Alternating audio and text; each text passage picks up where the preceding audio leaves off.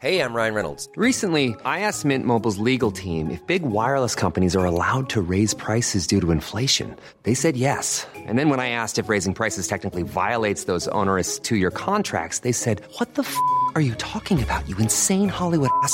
So to recap, we're cutting the price of Mint Unlimited from $30 a month to just $15 a month. Give it a try at mintmobile.com slash switch. $45 upfront for three months plus taxes and fees. Promo for new customers for limited time. Unlimited more than 40 gigabytes per month. Slows. Full terms at mintmobile.com.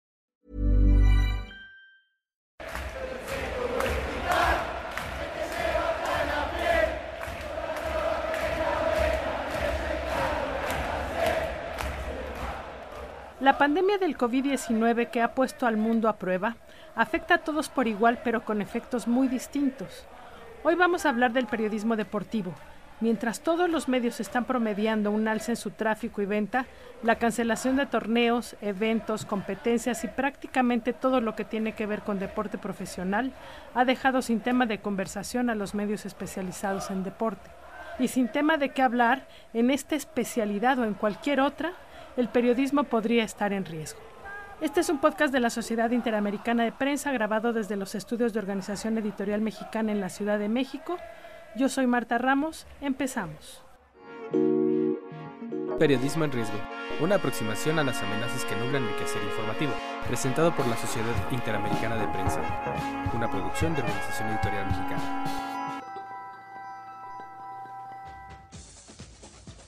De nuevo en ausencia de Alejandro Jiménez, que nos estamos turnando para trabajar desde casa, como lo indican las reglas, hoy hablaremos de deportes. Es un tema que nunca hemos abordado, pero en realidad esta especialidad periodística ha resultado profundamente afectada. Todos los eventos de deporte profesional, desde las Olimpiadas hasta los torneos locales de fútbol, pasando por Wimbledon, el Tour de France, todo ha quedado paralizado. Thomas Bach, presidente del Comité Olímpico Internacional, 24 de marzo de 2020. Para salvaguardar la salud de los atletas y de todos los involucrados,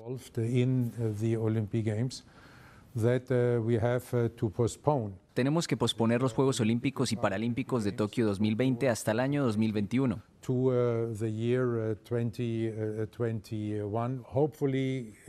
Con suerte, estos Juegos Olímpicos podrán ser y serán al final una celebración de que la especie humana haya superado este desafío sin precedentes del coronavirus. Si no hay eventos deportivos, ¿de qué habla un periodista especializado en deportes? Francisco Javier González, director del Consejo Editorial de TUDN, el network deportivo producto de la alianza entre Televisa y Univisión, me platicaba hace dos semanas. Quizá para nosotros en tele sea más sencillo, porque tenemos facilidad para hablar, pero hasta la conversación se acaba. Francisco, ¿cómo estás? Muy bien, muy bien, Marta. Un saludo para todos. Eh, eh, en efecto, la, la conversación se termina y, ciertamente tenemos de repente algunos elementos que nos pueden ayudar para este, generar algunos contenidos. Lo que hoy eh, se ha lanzado es una liga virtual asociada con la Liga MX, de hecho, que la que la regula, que la reglamenta. Entonces tenemos partidos este, a través de videojuegos de consola ejecutados por los propios futbolistas profesionales de los diferentes clubes de la máxima categoría.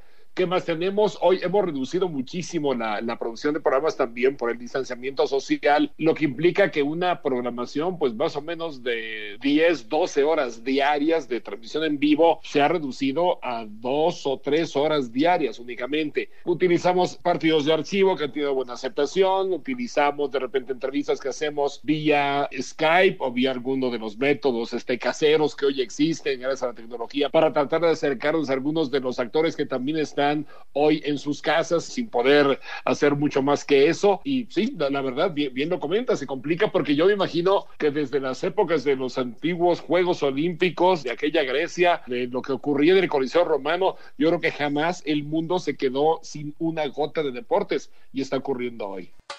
AFP, 30 de marzo de 2020. La postergación no tiene precedentes en la historia del olimpismo moderno en tiempos de paz. Representa un desafío logístico colosal para los organizadores y también podría suponer un sobrecosto masivo. Y mucho se ha abordado la salud mental de una sociedad obligada al confinamiento. Normalmente para equilibrar esta salud mental hay cines, teatros, conciertos y por supuesto fútbol. ¿Qué hacemos sin fútbol?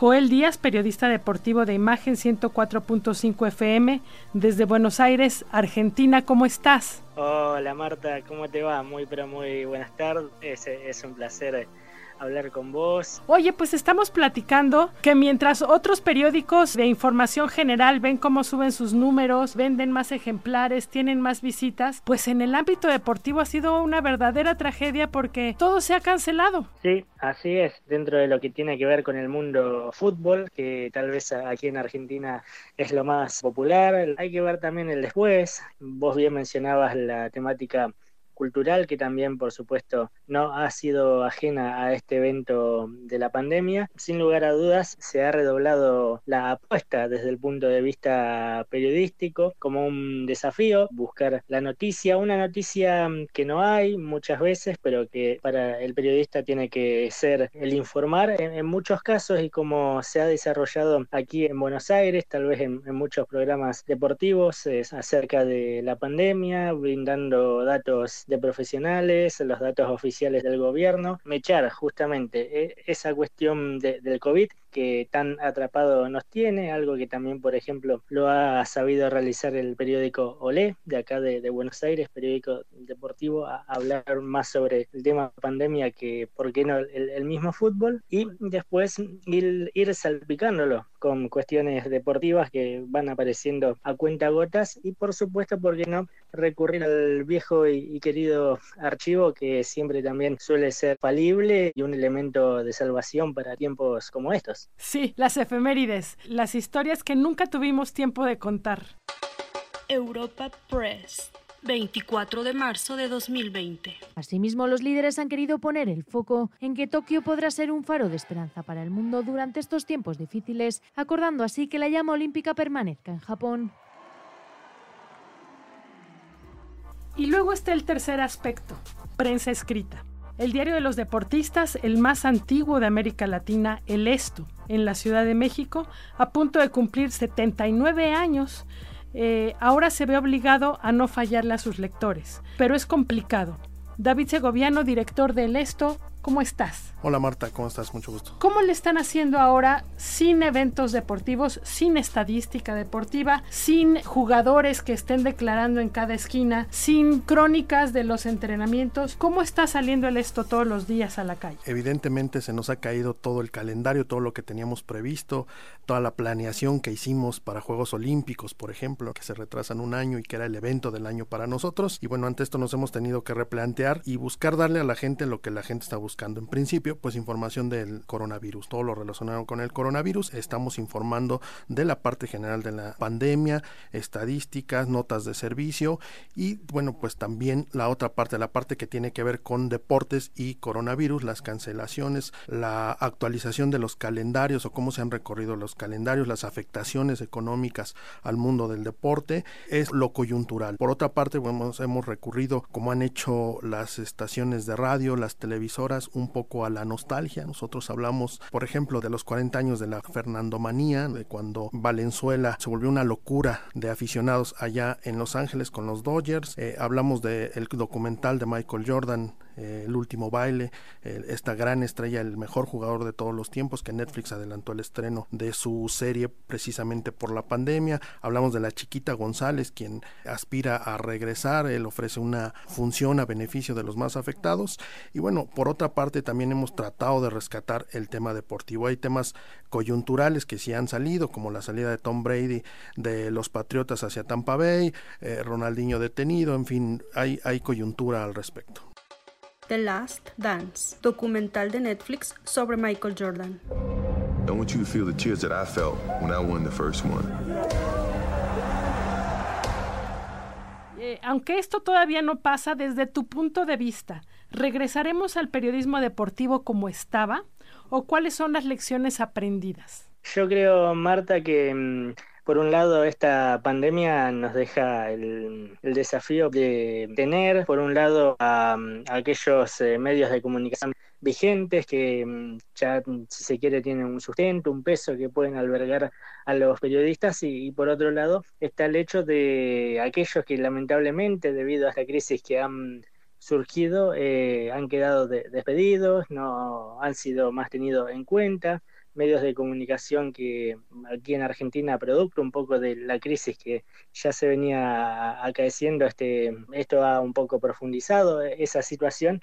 Así que, por un lado, lamentablemente, queda el tema de protección del desempleo y por el otro lado, desde el punto de vista periodístico deportivo, yo valoro mucho en el tema de los archivos, como mencionaba hoy, el análisis periodístico verdadero por sobre tal vez la charla o buscar la, la polémica como tal vez estábamos acostumbrados cuando había torneos. En esta situación Ojalá, bueno, e, esta tendencia de practicar más el, el, periodismo por sobre un sensacionalismo, ojalá haya llegado para quedarse. Sería una gran lección volver a regresar al periodismo basado en datos y no en opiniones. Muchísimas gracias. Saludos y abrazos virtuales hasta Argentina. Cuídense mucho, por favor. Un abrazo grande y muy buenas tardes. Mira, las lecciones aprendidas en particular en el caso del esto, el trabajo a distancia creo que es una solución a la que no habíamos recurrido. Es una herramienta que, que tenemos que explorar más cuando tengamos enviados, cuando tengamos coberturas en vivo. Este hermanaje con la tecnología es, es un aprendizaje. Y otro, bueno, ya lo sabíamos, pero creo que no nos hemos dado cuenta más con la coyuntura, es importante rescatar y contar las historias. Más allá de la coyuntura y del día y del chisme y la opinión, rescatar las historias de los deportistas, de los estadios, de los eventos deportivos como tal, es algo que le gusta mucho a la gente, llevarla al punto central de una historia, cualquiera que sea, y contársela a partir de ahí, a partir de la nostalgia, a partir de, de, la emotividad, eso le atrae mucho a la gente y creo que los periodistas deportivos estábamos muy metidos en la coyuntura y habíamos olvidado un poco esto que es hacer periodismo y hacer historias. Francisco Javier, es, es, una muy buena pregunta que creo que todos nos estamos haciendo, no únicamente respecto al periodismo, sino en cuanto a la vida misma, ¿no? ¿Qué tanto va a cambiar el mundo, la visión que tenemos de él, el lugar que ocupamos dentro, de una industria, de un mercado? ¿Qué tanto se van a ver afectados los contenidos eh, en este caso? Yo te diría que hoy lo, lo que tenemos todos es una gran añoranza por lo que era normal, por lo que era regular para todos nosotros. No sé si vamos a lograr que el deporte profesional, que es eh, de repente tan egoísta, de repente tan poderoso, poderosamente aislado de todo lo demás que le rodea, eh, va a tener un poquito más de humanidad, va a tener un poco más de cercanía, va a tener actores que verdaderamente ayuden a, causas sociales, no de dientes para afuera, sino que tengan una actitud distinta de cercanía con, con, el auditorio, con la gente que los hace grandes, la gente que los consume, la gente que los patrocina. Yo, yo te diría que el periodismo creo que de momento difícilmente va a cambiar eh, lo que espero que cambie es la actitud de los actores del deporte profesional y del propio periodismo para tener una relación más sana, más eh, menos egoísta, menos artificial. A lo mejor es muy extraño lo que estoy diciendo, pero creo que hoy que todos tenemos las fibras sensibles un poco alteradas y creo que para bien en muchos sentidos, este, tendríamos que abrirnos un poco para pensar que, que sí lo podemos hacer mejor todos. Oye, eh, Joel Díaz, eh, conductor eh, de, Radio Deportiva en Argentina, y David Segoviano, director del Esto, comentaban que eh, en una de esas también ya nos dimos cuenta que la declaración ITIS y todas estas notas que hacíamos como de cajón, eh, ya tampoco tendrían mucha cabida. Sí, sí, este, me, parece que hace mucho tiempo no lo deberían de tener. No, pero, pero efectivamente, eh, eh, Marta, finalmente son muchos espacios, son muchos años de costumbre. Yo creo que la declaración tendría que ser amplificada cuando valga la pena. Y, y la verdad, y, me apena mucho decirlo, este, los deportistas son deportistas, no, no son oradores. Eh, eh, por lo tanto, de repente les pedimos mucha sustancia cuando su experiencia, su calidad, su esfuerzo, su, su personalidad está construida para otra cosa. Entonces, sí, me, parece que hay que buscar más la noticia, menos la declaración pasajera que se repite eh, constantemente de un día para el otro. El, el problema es, es, efectivamente, y también lo digo con mucha pena, y cómo le damos contenido a todos los espacios que hoy la gente también quiere consumir, ¿no? O suponemos que quiere consumir. Entonces la reflexión aún corre. Ya veremos en un mes o cuando sea cuando nos veamos, cómo estaremos retomando el periodismo deportivo que además se consume tanto porque literal es parte de la vida del ser humano. Muchísimas gracias y estamos en contacto. Cuídense Con mucho. mucho gusto, Marta. Muchísimas gracias a ustedes. Que tengan buen día. Para todos está siendo doloroso todo este proceso. Eh, la economía paralizada, los deportes paralizados, por supuesto, también ha sido doloroso ver el reajuste económico en los medios deportivos. Le ha pegado a todos, pero ya lo escuchamos desde Argentina, seguramente hasta Canadá, plazas que han tenido que cancelarse, sueldos que se han recortado, páginas que ya no están, espacios eh, televisivos que se han cerrado. Pero esto eh, pasará y tendremos que retomar la vida normal o no la misma que teníamos. La conclusión a la que llegamos hoy es regresemos a hacer periodismo. De todas las lecciones me parece que para nosotros en este gremio es la mejor. Y hasta aquí este podcast. Agradecemos mucho que nos escuchen.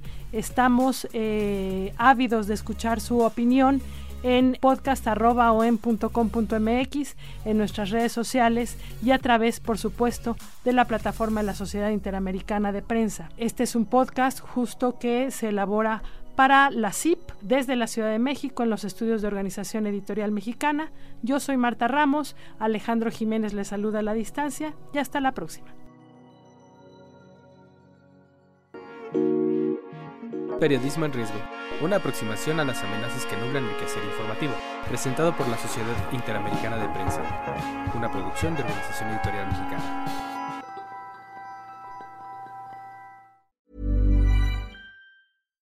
If you're looking for plump lips that last, you need to know about Juvederm lip fillers. With Juvederm Volbella XC and Juvederm Ultra XC, your lip look, whether it's subtle or bold, can last up to one full year with optimal treatment and no additional maintenance. Find a licensed specialist and see if it's right for you at juvederm.com today. That's J U V E D E R M.com. Add fullness to lips in adults over 21 with Juvederm Volbella XC or Juvederm Ultra XC. Do not use if you have severe allergies or a history of severe allergic reactions, or if you're allergic to lidocaine or the proteins used in Juvederm. Tell your doctor if you have a history of scarring or taking medicines that decrease the body's immune response or that can prolong bleeding. Common side effects include injection site redness, swelling, pain, tenderness, firmness, lumps, bumps, bruising, discoloration, or itching. As with all fillers, there's a rare risk of unintentional injection into a blood vessel, which can cause vision abnormalities, blindness, stroke, temporary scabs, or scarring. For full important safety information, visit juvederm.com.